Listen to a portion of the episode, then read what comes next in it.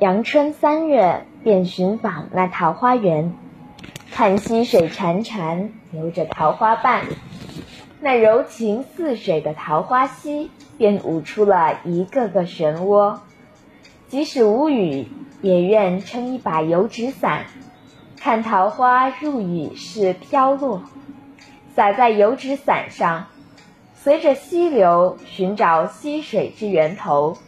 春乃桃花尽日随流水，洞在清溪何处边？亲爱的各位听众朋友们，大家早上好！欢迎大家调频 FM 八十四点七兆赫。您现在收听的是琼台之声广播电台。今天是二零二二年五月九日，星期一，农历四月初九。我是主播佳丽，我是主播陈怡。接下来一首好听的歌曲过后，就开始我们今天的诵读经典啦。在《秋》这篇文章中，丰子恺先生抒发了自己对秋的独特感受，这主要通过秋与春的对比体现出来。年轻的先生对春有着一种独爱，所以总是设法招待他、享乐他、永远留住他。我的年岁上惯用了“三十”二字，至今已两年了。不解达观的我，从这两字上受到了不少的暗示与影响。虽然明明觉得自己的体格与精力比二十九岁时全然没有什么差异，但三十这一个概念笼罩在头上，油脂张了一顶阳伞，使我的全身蒙了一个暗淡色的阴影，又仿佛在日历上撕过了立秋的一页以后。虽然太阳的炎威依旧没有减却，寒暑表上的热度依然没有降低，然而只当得余威与残暑或霜降未落的先驱，大地的节后已从今移交于秋了。实际我两年来的心情与秋阴最容易调和而融合，这情形与从前不同，在往年我只慕春天。我喜欢杨柳与燕子，尤其欢喜初染鹅黄的嫩柳。我曾经称自己的寓居为小杨柳屋，曾经画了许多杨柳燕子的画，又曾经摘取秀长的柳叶，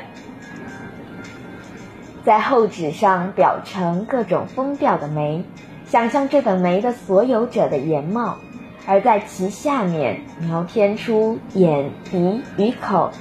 那时候，我每逢早春时节，正月、二月之交，看见杨柳枝的线条挂了细珠，带了隐隐的青色，而遥看近却无的时候，我心中便充满了一种狂喜。这狂喜又立刻变成焦虑，似乎常常在说：“春来了，不要放过，赶快设法招待他，享乐他，永远留住他。”我读了“良辰美景奈何天”等句，曾经真心的感动，以为古人都叹息一度的虚春，前车可鉴，到我手里绝不放它空过了。最是逢到了古人惋惜最深的寒食清明，我心中的焦灼便更甚。那一天，我总想有一种足以充分惆怅这佳节的举行。我准你作诗作画，或痛饮漫游。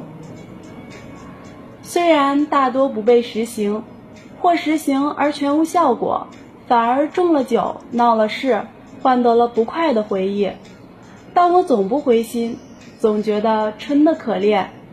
我心中似乎只知道春，别的三季在我这里都当作春的预备，或待春的休息时间。全然不曾注意到它们存在的意义，而对于秋尤无感觉，因为夏连续在春的后面，我可当作春的过剩；冬先行春的前面，我可当作春的准备。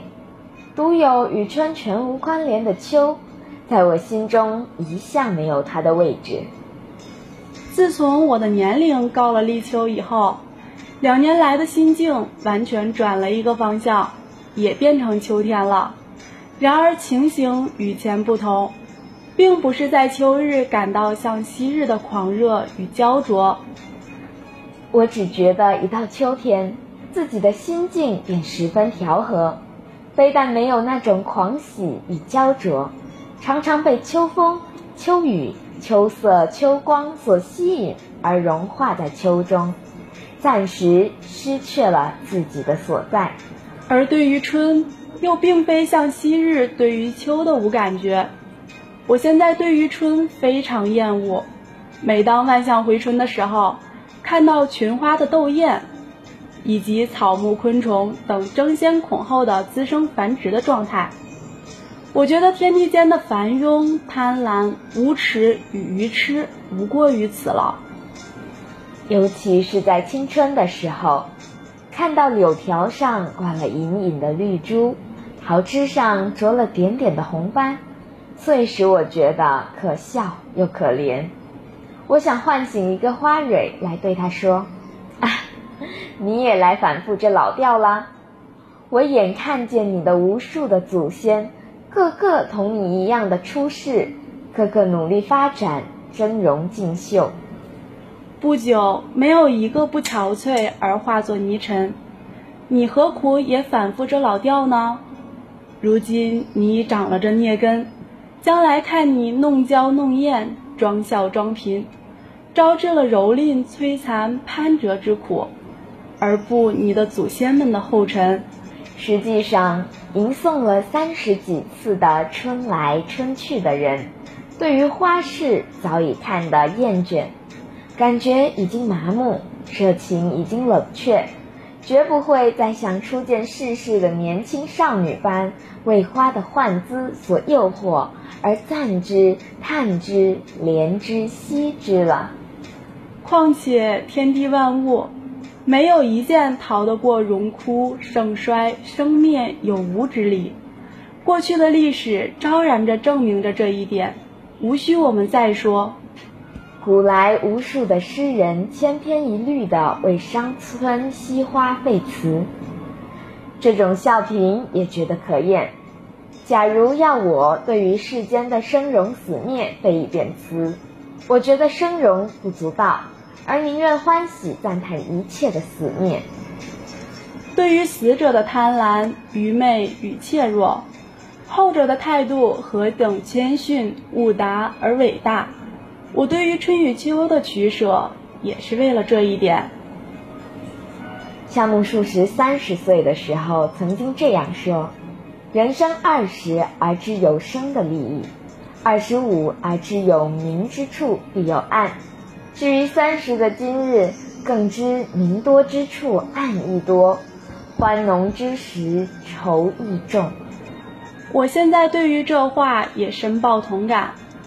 有时又觉得三十的特征不止这一端，其更特殊的是对于死的体感。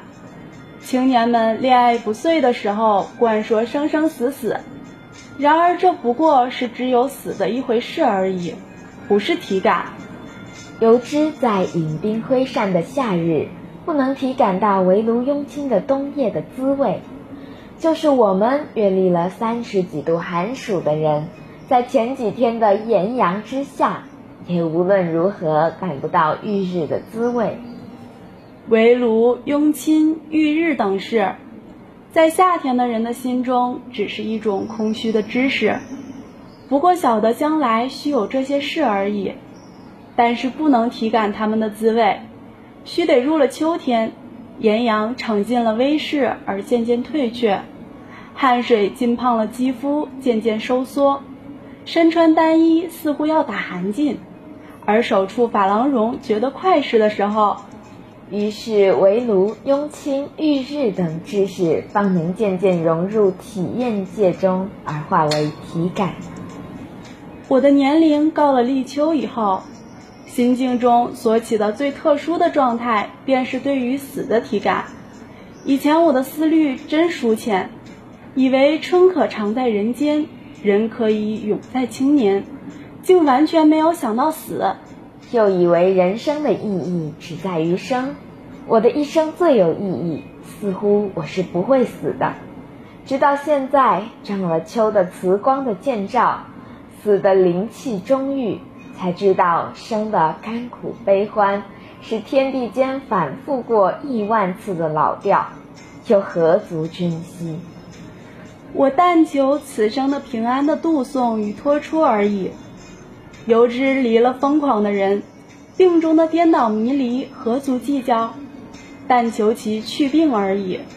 我正要搁笔，忽然西窗外黑云弥漫，天际闪出一道电光，发出隐隐的雷声。骤然洒下一阵夹着冰雹的秋雨，原来立秋过得不多天，秋心稚嫩而未曾老练，不免还有这种不调和的现象，可怕哉！在对春的不满中，也流露出丰子恺先生对纷纷攘攘、纷纷争争的人生现实的不满。这不满既是二十年代末中国社会现实的反应。同时，也是佛家思想的一种参与。如果你喜欢我们的栏目，或者有想提出的意见，欢迎关注琼台师范学院校园广播站的微信公众号和 QQ 平台，给我们留言就可以啦。如果你喜欢我们的播音，可以在蜻蜓 FM 上搜索“琼台师范学院广播电台”，收听我们的往期栏目。如果你有文章想要与我们分享，可以向我们投稿。琼台师范学院校园广播站欢迎大家的投稿。好啦，今天的早间栏目到这儿就要和大家说再见了。感谢撰稿人福裂凤，感谢您的收听与陪伴。下期同一时间我们再会，再会。